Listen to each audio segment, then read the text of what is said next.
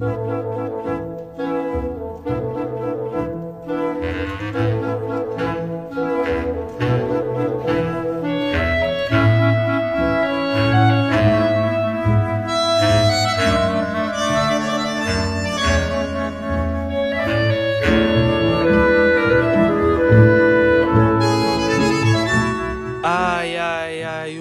Setembro chegou. Bem, para vocês até já deve ter passado, mas eu estou a gravar isto no dia 5 de setembro, por isso estou com aquela sensação agridoce do fim do verão.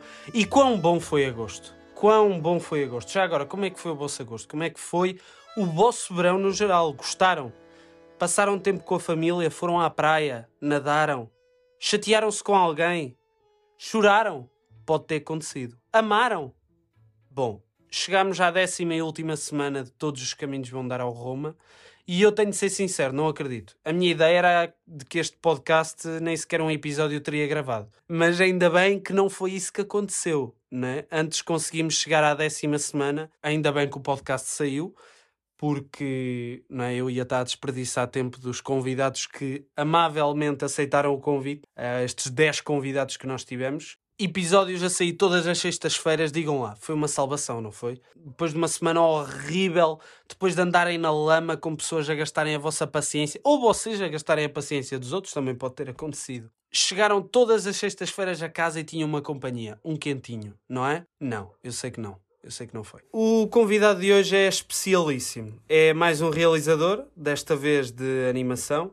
Tem 27 anos, estudou no GEMAD, em Vila de Conde, e no Royal College of Art, no Reino Unido, e a sua filmografia conta com algumas curtas de animação, como uh, O Viajante, de 2017, tradução literal, uh, Nestor, de 2019, e o mais recente, o seu uh, magnum opus, digamos assim, Ice Merchants, de 2022. Este último fez dele tão pessoa como o Fernando, permitindo-o ter todos os sonhos do mundo do audiovisual português dentro dele, ou pelo menos dos maiores sonhos, que é ser nomeado aos Oscars por um filme português e diria um dos meus maiores sonhos, como, uh, como podem imaginar. Estou a falar, claro, de João Gonzalez. João.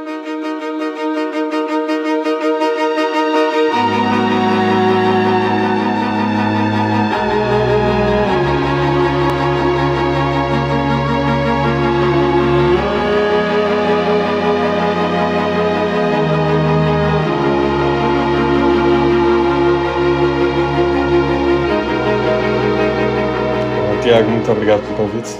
Para estar aqui. Obrigado por teres aceitado, porque eu percebo que agora, nomeado ao Oscar, está a agenda a de ser uh, uh, completamente atulhada.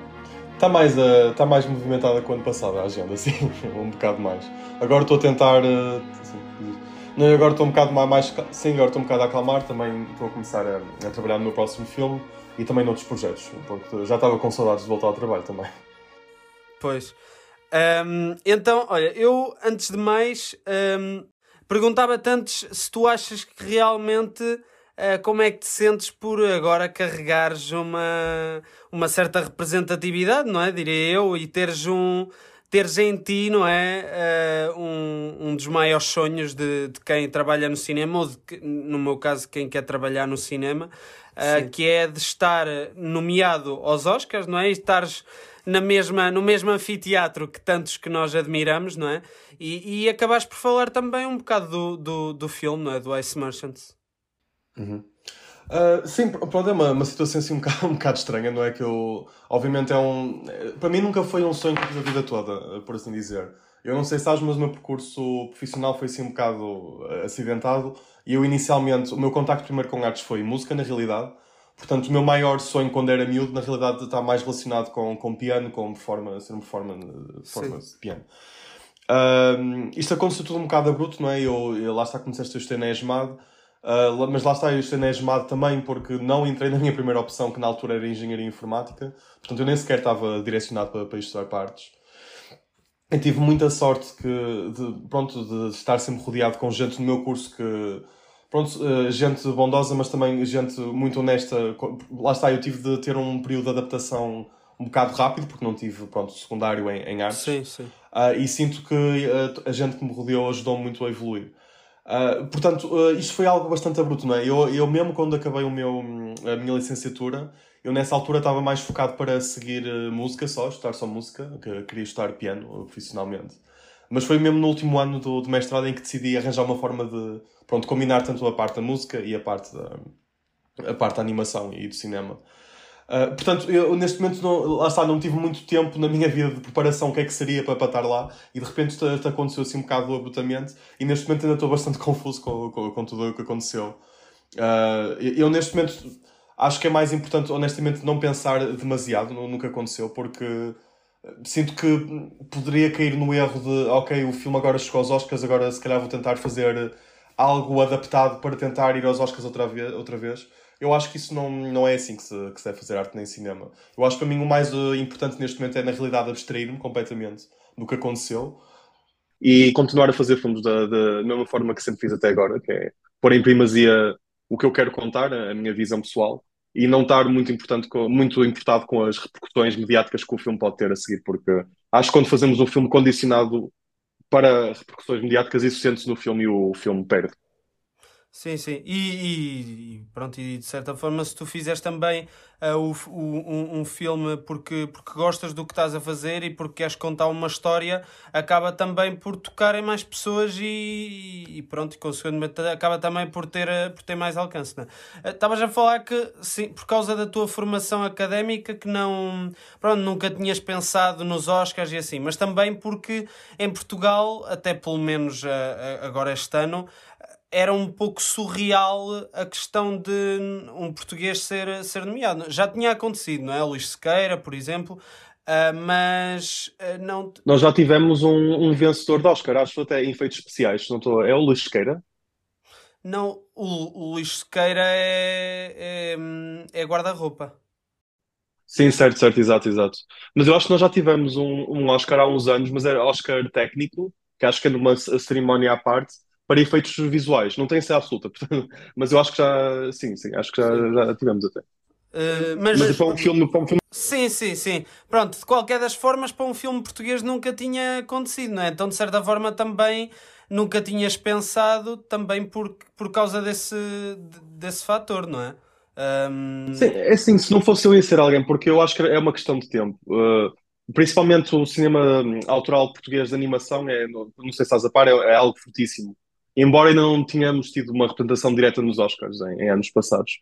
Uh, Portugal em animação já ganhou o Cristal de Annecy, uh, o Annie com o Ice Merchants já, já tínhamos ganhado dois anos com a Regina Pessoa, que é o, o Oscar da, da, animação.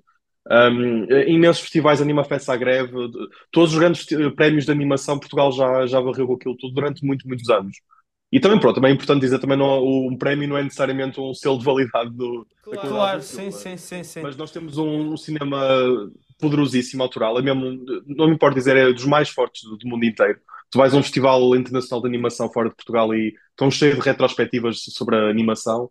Aliás, exemplo, no próximo festival de Annecy, que é o festival maior de animação do mundo, uh, Portugal é o país convidado este, uh, no próximo ano. E atualmente não se fala em Portugal, percebes? É, é pois, um pois. estranho. Mas pronto, mas é algo que opa, eu nunca pensei que seria eu, obviamente, mas não me não fico impressionado de todo que, que Portugal pelo menos eh, na, na parte de, da, de, de, animação, que é o, pelo menos é o que eu conheço mais, obviamente, mas mesmo noutras vertentes. Portugal tem um sistema autoral fortíssimo e acho que era uma, uma questão de tempo. Obviamente que a vertente autoral nem sempre é favorável aos Oscars, né? porque os Oscars às vezes é, vão para lados um bocadinho mais comerciais e o cinema português acaba por ser demasiado autoral às vezes para os Oscars, sim, mas eu acho, acho que era uma, era uma questão de tempo, honestamente. Sim, eu lembro-me na, na altura, pronto, na altura em que do, dos Oscars, uh, falou-se exatamente disso e ainda há, há, uns dias estive com o, com o Paulo Dalva, não sei se... Não sei se hum, conheço, conheço, ainda há pouco tempo falou Uh, ele, e nós falámos exatamente sobre isso, porque o cinema de animação português sempre foi um, um parente do, do cinema uh, em Portugal que, que sempre de, nos deu muito, não é? Sempre, uh, mas antes dos Oscars realmente não sabia falar muito disso. Um, mas como é que, acabando também agora, caminhando para o final deste tópico dos, dos Oscars e do Ice Merchants, fala então um bocadinho do filme. E sobre então, pronto, as pessoas com quem estiveste, porque estiveste com muitas pessoas, eu lembro-me de ver uh, o Guilherme Del Toro, que para ti, na questão da animação, deve ser uma influência, uh, não é? Mas também uh, deves ter estado com, com outras pessoas que, que, que pronto, são. não é? Sim, sim, sim. é assim, eu, na minha cabeça, eu divido os Oscars em duas cerimónias importantes, que é, pronto, a cerimónia dos Oscars em si, que é passada na televisão, mas para mim o mais interessante é uma cerimónia que acontece exatamente um mês antes, que é o Oscars Luncheon, que é um almoço jantarado só com os nomeados do, do, daquele ano e convidados especiais. E nessa cerimónia não há, não há público, uh, toda a gente está mais relaxada, os Oscars ainda, a cerimónia ainda falta um mês, ninguém ainda está com os nervos uh, acima, e é aí que é mais fácil uh, conhecer pessoas. O, a forma como eles jogam aquilo é o, nunca sabes quem é que te vai sair na, aquilo eles têm pá, 30 mesas para, para, os nomeados todos, mesas grandes, e eles sorteiam quem é que te vai sair na tua, na tua mesa. Um, e pronto, é o, aquilo é no Beverly Hilton, é onde fazem os Globos de Ouro, no, normalmente. Sim, sim. Uh, e, e, pronto, e é, cria-se um clima. De, pronto, uh, na primeira meia hora eu estava ainda um bocado nervoso e tal, mas passado meia hora aquilo criou-se ali um, um, ambiente tão familiar que, que, era muito fácil uh, falar com alguém e, e aproximar-nos. Foi pronto, foi aí que conheci o Guilherme Del Toro, fui falar com ele. Uh, conheci o Brandon Fraser também, conheci o Kiwi Kwan, Conheci a Malala, a Malala, para mim Nobel da Paz, ela estava sentada na, na minha mesa. Sim, sim. Uh, mas pronto, acho que essa é a cerimónia. Eu gostei mais, de certa forma, desse evento. Para conhecer pessoas, eu acho que é o mais, é o mais favorável. Que é mais fechado também, não é? É mais fechado, não há televisões. Há gente a gravar, não é? Para alguns registros, mas não há. Não, não sentes que. Não é o mesmo aparato, não é? Exato, o mundo inteiro não está com os olhos dentro daquela sala. Isso faz com que as pessoas estejam muito mais à vontade.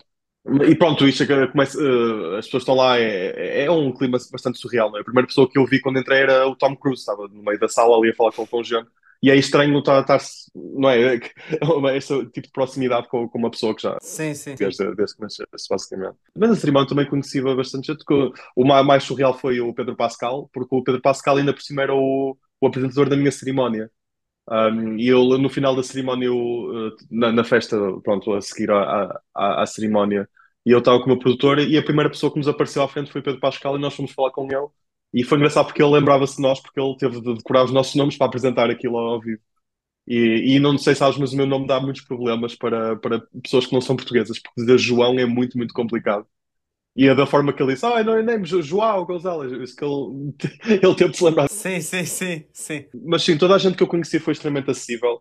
Obviamente tinha aquela fobia, não é? Aquele nervosinho de chegar lá e as pessoas serem muito altivas e porem-me numa situação desconfortável.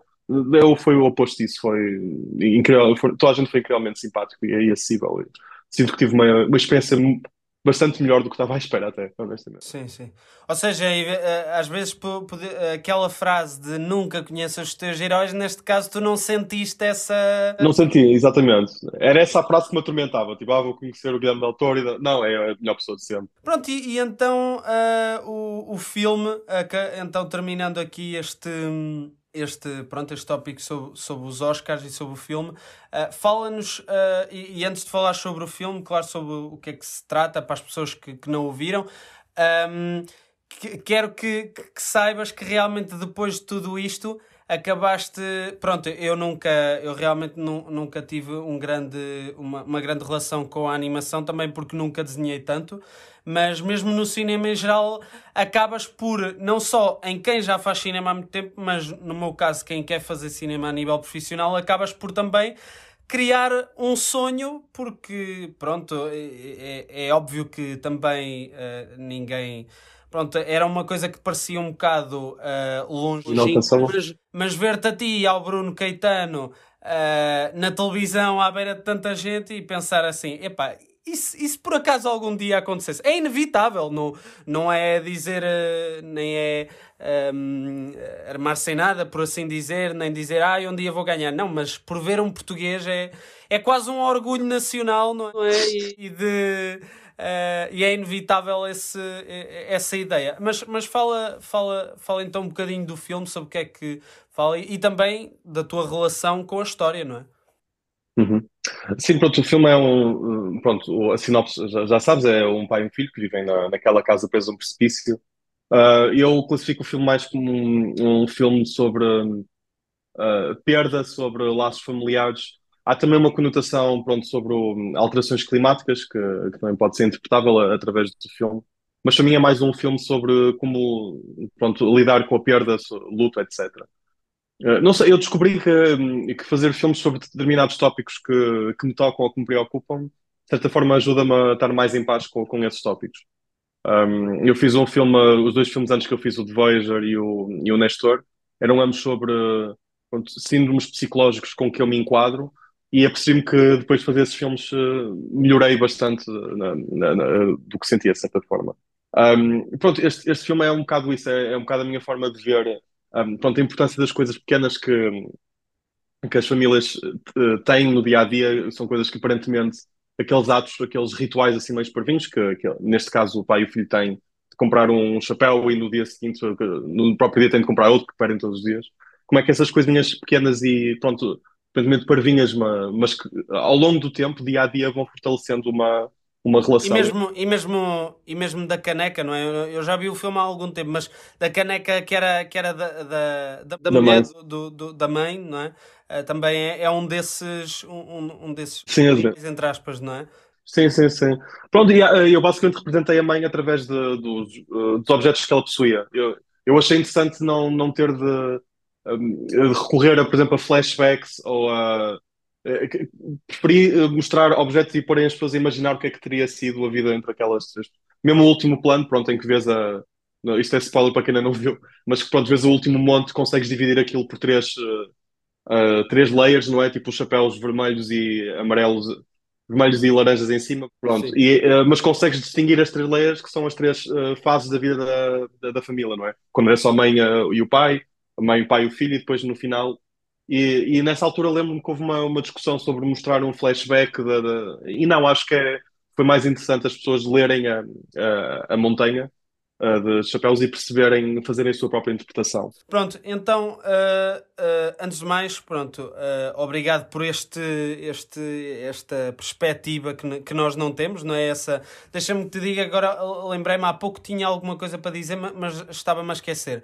Essa questão de sortear os, os nomeados para as mesas é muito interessante e é muito. e acaba, mesmo por aquela, para aquela malta que já vai à quase todos os anos aos Oscars acaba por ser interessante porque se calhar teriam a tendência de se fechar em grupos com quem já se conhecem e até mesmo para eles, para, a nível profissional, acaba para também criar outras relações, não é? É muito. Sem dúvida. É muito. Acho, acho muito interessante. Agora, hum, então, pronto, prosseguindo para os temas que, que são o uh, o conceito uh, do podcast, não é? Que é, eu costumo dizer que é, nós agora vamos tentar encher esta mão cheia de nada, que é este podcast, porque no fundo falamos sobre os temas mais uh, habituais e que nos rodeiam. Uh, e, e, o primeiro que eu trouxe é não se sentir velho. Eu, eu, eu, eu pensei durante a semana, uh, uh, quando pensei nos temas, e pensei que há uns anos, e por exemplo, quando eu tenho um irmão mais velho, e, e, por exemplo, quando ele estava na minha idade, ou mesmo não preciso de ser irmão, por exemplo, primos ou pessoas que tu conhecias que estavam na idade que tu tens agora, e tu como é óbvio, mais novo, pensavas que eram já muito velhos e oh, sim, muito sim. velhos não, mas já muito maiores que tu e tu pensavas, quando eu chegar lá isto e, e, parecia quase tão distante, mas quando tu chegas a essa mesma idade que vias tão longe e que vias num patamar de com outras responsabilidades, tu chegas a esta idade e pensas, afinal não é não era todo aquele big deal que eu que eu, em que eu pensava uh, que eu pensava que seria. Tu também, tu também sentes isto? Não, sinto sem dúvida, sinto sem dúvida. Uh, lembro perfeitamente de quando era pronto, bastante mais novo, de ver os meus primos com 23, 24, 25 anos. Eu agora lá está, com 20, estou com 27. A minha imagem que eu tinha deles com 23 anos era de uma pessoa muito mais madura do que eu agora estou, sou com, com 27, por exemplo. Um, não sei, é, é, é bastante estranho. Uh, e também penso muito, por exemplo, quando estou com amigos e tal, e penso, pá, isto não é o tipo de conversas que eu imaginaria ter, tipo, com, com 27 anos, ainda só, só falamos de, de porcaria e de... Não sei, é, é, estranho. E também acho que também, uh, também há outra vertente, porque acho que ter 27 anos agora é diferente de ter 27, 27 anos há 10 anos atrás e há 20 anos atrás, etc, não é? Uh, aquela coisa que dizem os 30 são os novos 20, etc. Não é 100% verdade, mas de certa forma acho que é verdade. Acho que as pessoas agora também amadurecem por não terem a necessidade de conseguem amadurecer se calhar um bocadinho mais, mais tarde na vida, não sei por assim dizer. Uh, antes também, lá está, o nível de vida era diferente, conseguias sair de casa dos teus pais mais cedo, etc. Ter a tua casa, a tua independência mais cedo. Isso também vinca de certa forma a tua personalidade. Uh, mas sim, eu, eu, acho que, num ponto de vista geral, nós, nós achamos. É, é impossível. Uh, ou melhor, a tua previsão de quem tu vais ser daqui a 10 anos nunca, nunca é uh, do que é que vais ser na, na realidade. Sim. Nós, nós temos, quando somos novos, sempre a ideia de que os adultos já têm tudo. Uh, têm, já sabem tudo, não, não sabem tudo, mas têm tudo preparado, já sabem. E acho que crescer é perceber exatamente isso: é que na realidade ninguém sabe o, o, que, o que é que está a fazer e estamos todos tão perdidos uns como os outros, seja qual for a idade. Uh, tu, tu também trouxeste. É, era, era exatamente isso que, que, eu, que eu estava a falar, era essa questão da. Pronto, teres uma ideia diferente, não é? Da idade. Uh, tu também trouxeste, trouxeste alguns temas, não é? Olha, tenho um que. Olha, me aconteceu hoje que, é, que me irrita é, muito, especialmente para o que eu faço, precisamente, que é é acordar-me e não me lembrar do meu sonho. Não sei se acontece. Não me lembrar do sonho, mas saber que sonhei e lembrar-me do mood, mais ou menos do sonho, do que é que estava a sentir lá mas não o suficiente para conseguir pôr aquilo numa narrativa e lembrar. Não sei se acontece alguma vez. Uh, já aconteceu algumas vezes, mas por incrível que pareça, há vários sonhos que eu me consigo lembrar. Uh, sim, consigo. Sim, sim. Não acontece muito, uh, mas há dois, três sonhos às vezes me consigo lembrar, mas a grande maioria é como tu falas, exatamente, que é tu até te lembras do que se passou mais ou menos no sonho e lembras-te do, pronto, do que sentiste e do, do mood não é? Do, do sim, sonho, sim, sim. mas não suficiente para reconstruir. E até há, há, vezes em que tu até podes sonhar, mas nem, nem te lembrar que sonhaste, não é? Que são as ditas Sim, também, também. Tu...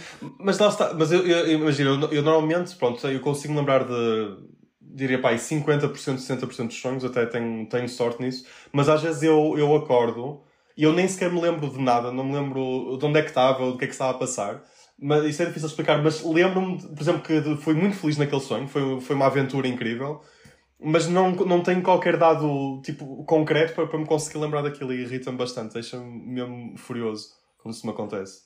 Porque sinto pronto que é uma, uma história, é um filme que eu perdi de certa forma sim, e que é sim, impossível é. reviver, é, é, é uma hipótese perdida. Mas, é, e não Acontece. podes apontar, não é? Porque eu, eu lembro-me. Exatamente. eu lembro-me de uma, de uma entrevista que eu cheguei a ver do David Owens que ele dizia que, pronto, se tu não apontasses as tuas ideias, ias querer cometer suicídio.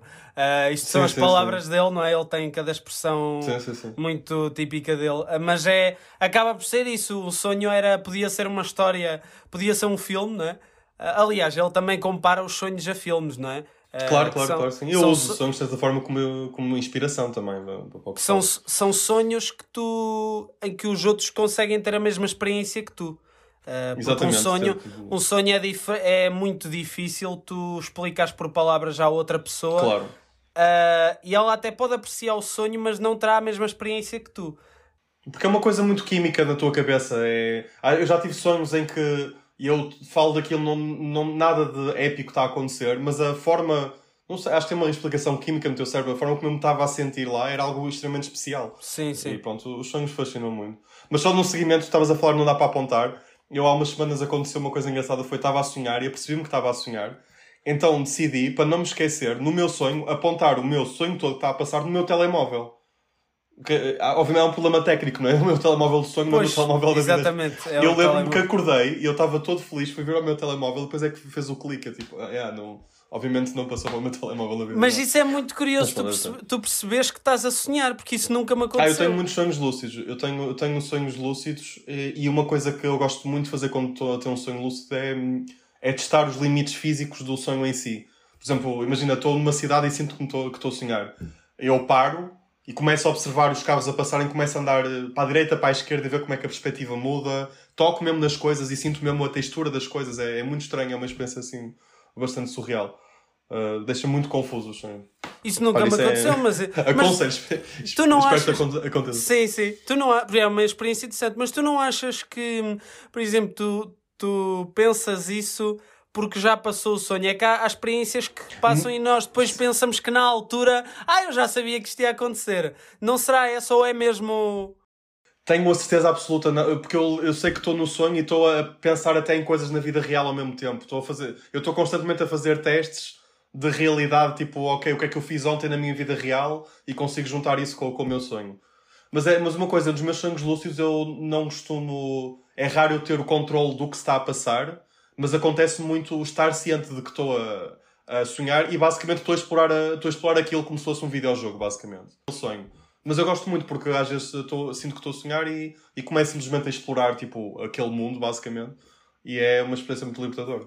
Isso é, isso é espetacular. Eu, não sei, não, eu nem sabia que isso podia existir, porque eu nunca, nunca Pode, tive essa experiência. E há gente que consegue ainda ir à frente. Eu acho que só não aconteceu uma vez, que é controlar mesmo o sonho que está, que está a acontecer. Tipo, do nada fazer um spawn de uma vaca aqui lá de cima. Tipo, e conseguem controlar aquilo. Já tentei, mas não, não consegui. Isso é demasiado Inception. Já estar a criar o sonho no próprio sonho. João, o tema. O, o, o, o, outro tema que eu trouxe foi. Lá está, foi aquele tema que nós estávamos a falar de que tu não te conseguias rever muito, mas uh, acabas também por ter algo parecido uh, e que vem ao encontro que eu quero discutir. Que é no meu caso, é ler um livro em público e tu falaste de desenhar em público. Eu acho, e, e não sei se tu no desenhar também tens essa, essa, essa experiência, eu, uh, em primeiro lugar, eu acho que eu leio muito menos do que o que eu queria ler. Porquê? E vem ao encontro do tema que é eu elevar a, o ato de ler, e no teu caso, pronto, a cena de desenhar, uhum uh, há algo tão grande e que significa tanto para ti que depois tu queres criar, tu queres fazê-lo só em certas condições, ou seja, no quarto fechado, sem ninguém incomodar. E a questão de ler um livro em público, eu não tenho a vontade e a coragem, até a audácia, de alguns colegas meus, por exemplo, que estão em público e do nada sacam do livro e começam a ler e até continuam a participar nas conversas. Eu não me cabe na cabeça uhum. como é que isso consegue acontecer. E por causa disso é que eu também acabo por ler menos do que até gostava. Isso acontece no desenhar. Acontece no desenhar. Eu, eu normalmente é, não me sinto. Eu, pronto, eu sinto muito mais confortável a desenhar quando estou sozinho. Uh, mas eu desenhar, eu, eu, eu, sinto que. Como é que é explicar? Há, há, dois aspectos. Um é, eu quando sinto que estou a desenhar e sinto que estou a ser observado, sinto uma pressão. Porque o, pronto, o ato de desenhar é um ato que está a acontecer naquele momento. E eu, quando tenho, quando estou rodeado de pessoas, acho que inconscientemente sinto que tenho de provar que, eu, que vou, estou a desenhar bem, percebes? Portanto, sinto uma pressão acrescida. Por exemplo, ao, ao que estou no... a fazer, não estou eu lembro-me que pouco antes dos Oscars a Academia fez uns vídeos de, por exemplo, na categoria de animação e eu lembro-me de ver o teu, pronto, e de cada uh, uh, realizador de animação a desenhar, estás a falar, por exemplo, disso, estavas a ser observado, não é? Isso foi uma história engraçada porque uh, basicamente ele, tu tinhas de desenhar as personagens de, de, do teu filme a receber um Oscar, era o, era o, o, o contexto daquilo, e tinhas de responder a perguntas ao mesmo tempo que estavas a fazer. E eu fiz outra coisa que me dificultou ainda mais a vida foi. Eu, eu não sabia, mas ele está, ele, tu podias desenhar com meta-animação, ou seja, podias desenhar tipo um rough eh, drawing, tipo com papel, com lápis, e depois passar outra vez por caneta e depois. E eu pensei que era uma coisa imediata, portanto eu desenhei diretamente de caneta, tive a caneta preta sem, pronto, sem, sem guias, tive de desenhar logo de imaginação. Portanto ainda estava com mais pressão por causa disso, porque se fez algum erro tinha de começar aquilo do, do início, basicamente. Mas, mas pronto, isso é uma situação de stress uh, para mim, uh, mas fiquei muito feliz de ter feito porque foi, acho que foi a situação mais estressante possível de desenhar ao vivo que alguma vez já tive e provavelmente vou ter. Ter sete câmaras em, apontadas para mim da academia uh, pedir para desenhar enquanto fazem-me perguntas. Mas desenhar em público também é, é, tem outra vertente que é quando eu vou desenhar em público para desenhar pessoas, desenhar de, de, referência. Porque é muito chato estar a desenhar alguém que está sentado e a pessoa percebe-se que estás a desenhar sinto sempre que estou a invadir, de certa forma estou a invadir a privacidade. E depois também há outra situação que me dá imensa fobia que é, e se a pessoa no final quer, quer ir ver o desenho? Sim, sim. Tipo, isso põe-me desconfortável. Mas uma solução que eu arranjei, eh, que já devia ter feito há muito tempo, foi, que eh, comecei a fazer no México, foi simplesmente começar a desenhar ao ar livre, mas com óculos de sol. Porque as pessoas não conseguem perceber para onde é que estás a olhar. E fiquei com muito mais liberdade a partir do momento que comecei a fazer isso. Não te sentiste quase, por exemplo, na, na questão desse vídeo, não te sentiste quase como uma cobaia, tipo malta que quase que estava a apontar armas assim, desenha aí, desenha aí. Sim, sim. Sim, foi, foi, um, foi um ambiente assim um bocado surrealista. Então eram muitas câmaras, ela está, era uma coisa pequena, aquilo foi no anfiteatro da, da, da academia e aquilo estavam ali uns focos, imensos focos de luz e estava tudo ali concentrado em, em cima de mim. Mas, mas pronto, foi uma, correu melhor do que eu estava à espera. Estava com medo de ter de, de fazer um, um, erro qualquer, ter de começar do início. Não, aquilo foi logo tudo à primeira. E acho que ficou bem. Portanto, ainda bem que fiz aquilo. O tema é teu. O tema é meu. Uh, eu pus aqui o acto de ir a restaurantes e cafés sozinho. Uh, é algo que eu gosto muito de fazer, principalmente quando estou a viajar. Mas sinto que socialmente é algo visto assim um bocado de lado, às vezes. Uh, sei que há gente que vê alguém sozinho num restaurante, ah, coitadinho, etc, está ali sozinho. Eu acho que é um acto, pelo menos para mim, muito libertador quando estou, a viajar e vou ao restaurante ou a um café sozinho. Não sei se partilhas a minha opinião. Não, por acaso nunca me aconteceu ir a, a, um, a, um, restaurante ou assim sozinho. Já aconteceu ir ao cinema sozinho, que acaba, não sei se acaba hum, por, sim, sim. Uh, por, uh, por ser a mesma coisa, mas também. Eu acho que a questão de ir ao cinema sozinho, assim, eu gosto de ir ao cinema com pessoas e acho que o cinema é uma cena comunitária. Agora, também tu tens outra experiência a ver o filme. Eu fui ver o, o, o primeiro e último e único filme que eu, que eu fui ver ao cinema sozinho até hoje foi o Fablemans do Spielberg. Uh, ah, sim, sim. E que eu uhum. gostei. Eu vi o, eu vi o Fablemans, eu vi, tive na estreia mundial do Fablemans no, em Toronto com o Steven Spielberg. Aí foi? E, e, tu, chegaste, tu chegaste a falar com, com ele ou não, não calhou? Não, mas o Bruno, o Bruno chegou a falar com ele porque o Bruno na foto de. Uh, pronto, foto de classe só Oscar estava perto dele e conseguiu chegar perto dele. E eu quando tentei chegar à beira dele, ele estava com 20 mil pessoas à volta. E havia duas pessoas que eram o Tom, o Tom Cruise e o Steven Spielberg, não, era impossível chegar à beira deles porque estavam lista de espera de 20 pessoas. E por exemplo, eu lembro-me uh, de. E tu estavas a falar também no início da questão da música, uh, tu foste. Tu foste tu quem uh, compôs a banda sonora do Ice Merchants, não foi? Uhum. A tu, por exemplo, uhum. tiveste a oportunidade de falar com o John Williams ou assim, ou ele. Lembro-se, ele não tive a oportunidade de vir, passou por mim na cerimónia, mas ele não foi ao Oscar Luncheon. Ele só foi à cerimónia. E na cerimónia é muito mais complicado. Pronto, na cerimónia estão milhares pois de pessoas. Pois era o que tu estavas a dizer. Ah, é muito mais. Sim, Sim exatamente. O... E depois, ao contrário, por exemplo, Tom Cruise foi ao Oscar Luncheon, mas depois não foi à, à cerimónia. Portanto, houve assim gente que foi um e não foi ao outro e, e tornou mais complicado o encontro. Mas sim, estás a dizer de visto o Fableman sim, sim. sozinho? Eu fui ver o filme sozinho e a verdade é que senti, por exemplo, a sala, primeiro de tudo, estava quase vazia. Tava, só estava outra pessoa na sala. Ou seja, por exemplo, houve lá uma parte em que eu me comovi e, e se calhar tinha mais liberdade para, percebes? Ou seja, não, não estava tão preso e, por exemplo, no, no final eu senti uma uma quase necessidade de bater palmas ao filme, porque o filme está lindíssimo. Uh, isto, e, e não desgostei da experiência, achei. Uh, um, uhum. Por isso acaba por ser a, a, a, quase a mesma coisa de, do, dos restaurantes, não é? Um... Pá, eu acho que a cena dos restaurantes é vista ainda um bocadinho mais de lado, porque, pronto, ao menos no cinema tá, as luzes estão desligadas e durante o acto não, não precisas. Está imposto que tu não tens de socializar com alguém, percebes? Não tens de estar a falar. E eu mas pronto, também sei que é uma coisa um bocado pessoal. E eu também gosto de ir jantar com, com gente, com pessoas, obviamente. Mas eu, principalmente quando estou a viajar, quando estou tipo pronto a ir a, festivais, etc., e eu sinto muito. Como é que é de explicar? Um, um crescente muito grande social. Uh, tens, e às vezes é sim, tens uma necessidade, para mim sozinho. Sim, exatamente. Tens uma necessidade de, de me afastar às vezes afastar durante algum tempo. Às vezes um festival para de uma semana e meia. Sim. Ou mesmo, por exemplo, tomar um pequeno almoço. Isso é uma coisa que acontece muito em festivais vais tomar pequeno almoço e ah, vamos tomar eh, pequeno almoço juntos e tal. E eu, obviamente, nunca vou dizer que não, mas há, há dias em que apetece, opa, só apetece, sim, quando consegues, sozinho, recarregar sim, forças. quando consegues baixar sozinho. Depois às 5, por volta das 5, 6 da tarde, vamos estar todos juntos, vamos ver uns copos e tal. Mas este, hoje, preciso, hoje preciso de um dia tipo para mim, basicamente. Yeah. Um, pronto, uh, eu, o último tema que eu trouxe foi uh, um tema que acaba por vir ao encontro também da situação do podcast neste momento, porque é o último episódio.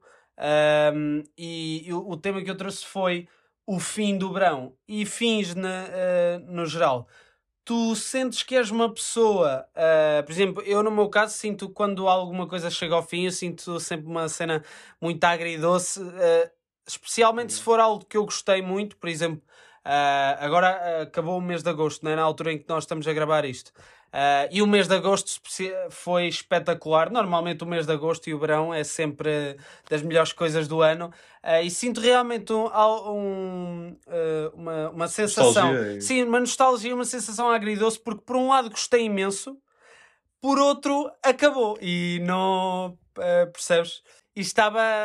Tu também sentes isso no, na questão de fazer um filme ou no geral, por exemplo, do verão, não é? Que, que agora acaba. Sim, acho que com a idade comecei cada vez a. Não, eu agora o que tenho tido mais nostalgia é mais, uh, não propriamente da, do que acabou imediatamente, mas de períodos da minha vida quando eu era mais novo. E é algo que agora comecei a ter. Por exemplo, eu todos, o, todos os verões eu vou para. Um, vou para o Algarve, para um sítio eh, chamado Peras del Rei. E pronto, foi lá que eu comecei pronto, a ser com pessoal, a beber uns copos, etc e tal. Pai com 15 a 6 anos íamos todos para lá. E agora, este ano, tive muita eh, a sensação, estava com o meu grupo de amigos, mas já, já somos pessoas pai 26, 27 anos, e a ver tipo os putos todos que há 10 anos éramos nós, estás a ver? E, e aí começou-me a bater. Eu sinto, eu sinto que normalmente não tenho hum, essa nostalgia imediatamente após algo acabar, mas fica aqui a, a rebolar e depois, passado alguns anos, vem com, com muita intensidade. Mas não é algo imediato, não, não, não por acaso não costumo ficar imediatamente. Uh, a sentir isso quando acaba alguma coisa. Demora algum tempo a processar. Olha, mesma coisa com os Oscars. Eu, eu não sinto que ainda consegui processar completamente o que acabou de acontecer, percebes? Isso ajudou-me quando estava lá, porque eu acho que se tivesse a processar que aquilo estava a acontecer enquanto estava lá e começar a entrar em parafuso, oh meu Deus, estou aqui, o que é que está a passar? Não ias aproveitar Mas da mesma agora maneira, já é? passou. É? Exato, exato, exato. Exato. E também ia estar mais nervoso, mesmo em entrevistas e tudo, se calhar ia estar a pôr em perspectiva, oh meu Deus, o que é que eu, se eu fizer porcaria agora, etc. Uh, mas, mas pronto, se calhar daqui a um, dois anos vai-me cair e vou ficar muito emocionado. Ou então nos próximos Oscars, não é? Quando tiveres a ver as, as reportagens todas. Não me parece que vai voltar a acontecer, mas pronto, quem sabe. Não, no, na questão de, por exemplo, quando começares a ver as reportagens todas, aí se calhar vais ter, uh, vais começar a perceber o que Sim, é que aconteceu. Não, tipo, olha, o eu não passado. Vejo as tipo, reportagens. Tipo... Eu, Sim. Sim. yeah, yeah, sim. Eu normalmente nunca vejo nada tipo reportagens, entrevistas minhas eu nunca vejo. Para mim é tipo, é como se não existisse. Sim, não tipo, gostas de ver. Assim. Sim, sim. Eu também sou assim, eu também sou assim. Um, e não sei se trouxeste mais algum tema. Uh, opa, tem aqui um caso, precisássemos mais um. Era, eu comento falar um bocado sobre yeah, o tempo, tipo scrolls infinitos no Instagram ou YouTube antes de, de adormecer. Tu se calhar também agora também, eh, não sei se TikTok também, eu não tenho TikTok, mas também isso também se calhar aplica agora ao TikTok. Uh, e há sinto que perco muito tempo a fazer scroll. Uh, sim, eu uh, por acaso acontece-me isso, e com, começou a acontecer mais há, há, há umas semanas. Uh, eu normalmente até conseguia ser disciplinado, só que eu descobri há uns meses uma página de que gosto muito que se chama O Poema Ensina a Cair, não sei se conheces que é da Raquel Marinho. Uh, não sei se conheces, é, é um projeto. Não, não, Pronto, não. É um proje... Eu, ah, desde há uns meses. De foi a partir do início do verão. Eu comecei a gostar mesmo muito, muito de poesia. Então agora é poesia para todos os lados e mais alguns. Uh, e então esse projeto é, é, da Raquel Marinho, que é locutora na Antena 3, e ela tem um, pronto, é projeto de redes sociais e também tem um podcast em que, pronto, vão lá escritores, músicos, uh, cineastas, por exemplo, eu lembro-me dos que eu mais gostei, foi o do Salvador Sobral, o do Manel Cruz, de Jornados Violeta, o do Vicente Alves do O e o do João Botelho. E o João Botelho então fala sobre poesia de uma maneira que uh, é, é, incrível. E eu gosto muito, e então uh, o meu feed agora está cheio de poema ensina a cair, que é uma coisa. Isso é ótimo. Um... Isso é ótimo, é ótimo. O meu feed está horrível, portanto, não queiras comparar. Ah, pronto, mas o conceito. Isso é muito bom, quem me der está na tua situação. uh, mas o conceito é o mesmo, é de fazer, andar sempre a fazer scroll Uh, mas sim, acontece, acontece. Sim, mas ao menos estás a instruir, estás a, estás a consumir cultura. Eu estou a falar mesmo de scrolls parvos de, de memes e cenas assim. Ah, mas eu também tenho muitos memes. sim, sim, sim, também vejo sim, muita sim. coisa. Então o 9gag também é. Não sei se tu utilizas ainda clássico. o 9gag, porque há, há aquela. Há, uh, atualmente o mundo divide-se em dois grupos, que é a malta que acha que o 9gag é de, do século passado e as pessoas que ainda sim, com os e sim, sim. sim. Nine... Uhum. Eu não uso a aplicação, mas tenho o Instagram do 9gag e, não, e pronto, também, por isso não é só poema. Uh... Claro, exato. Uh, mas sim, mas sim, acontece. Mas sim. Pronto, é, então, é chegámos ao fim. Olha, mais uma vez, muito obrigado por, por teres aceitado uh, o convite e por teres dado esta, Uh, pronto, além de termos, uh, espero te, uh, termos conseguido encher esta mão de nada de alguma forma, não é? Nada. E que alguém tenha tirado proveito e tirado alguma coisa daqui. Uh, e pronto, muito obrigado por, uh, por teres uh, aceitado o convite e por teres, pronto, por esta conversa. No oh, obrigado pelo convite. Muito obrigado. Olha, tudo bom? Qualquer cena que precises, me diz. Estou aqui. Obrigado. Bom, normalmente uh, começaria já a tocar a música de fim de episódio, mas neste caso não, porquê? Porque é o nosso último episódio. É o último episódio, este foi o último episódio, aliás, de Todos os Caminhos Vão Dar ao Roma, uh, e eu queria uh, realmente deixar aqui uma conclusão em condições desta primeira temporada do podcast. Respondendo à pergunta que é quase óbvia como, não sei se vocês se lembram no episódio 6, aquele episódio que eu fiz a solo, uh, eu disse que a ideia é fazer uma segunda temporada, porque eu gosto deste conceito, gosto imenso, portanto, se tudo correr bem, em princípio, uh, a ideia é mesmo voltar para uma segunda temporada, uh, mas lá está, eu estando um tempo sem fazer episódios, isso não exclui que eu não fizesse esta conclusão.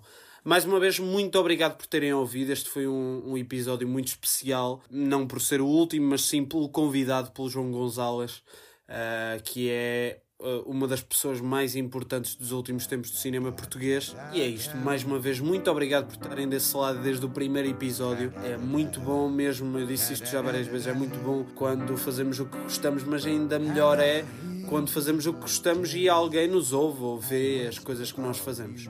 Da minha parte é tudo. Já sabem que podem encontrar este podcast disponível em todas as plataformas que vocês possam utilizar para ouvir este tipo de programas. Um grande abraço. Foi um prazer estar convosco nesta primeira temporada e espero mesmo que quando eu voltar para uma segunda, vocês continuem desse lado. Grande abraço.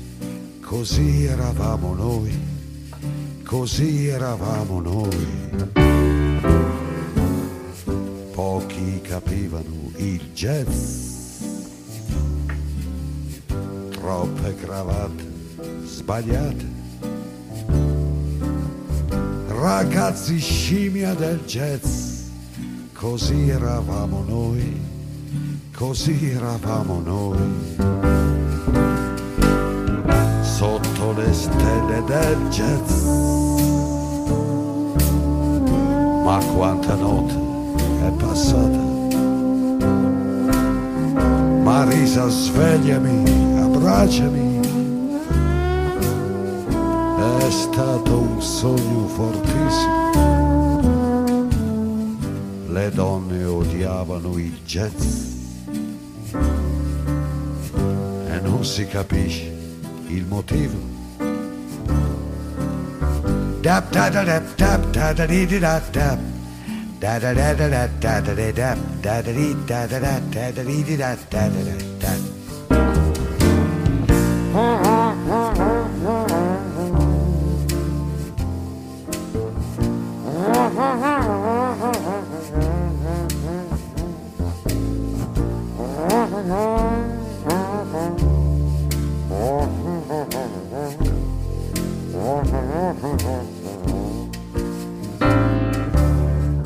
da jazz. Un uomo scimmia cammina, o forse balla chissà, do da do da do da, do da ti da do da. Duemila enigmi nel jazz, e non si capisce nel tempo fatto di attimi e settimane enigmistiche sotto la luna del jazz. Ta da ta da ta da ta da do da and I hear me jazz I whisper all of you I whisper all of you.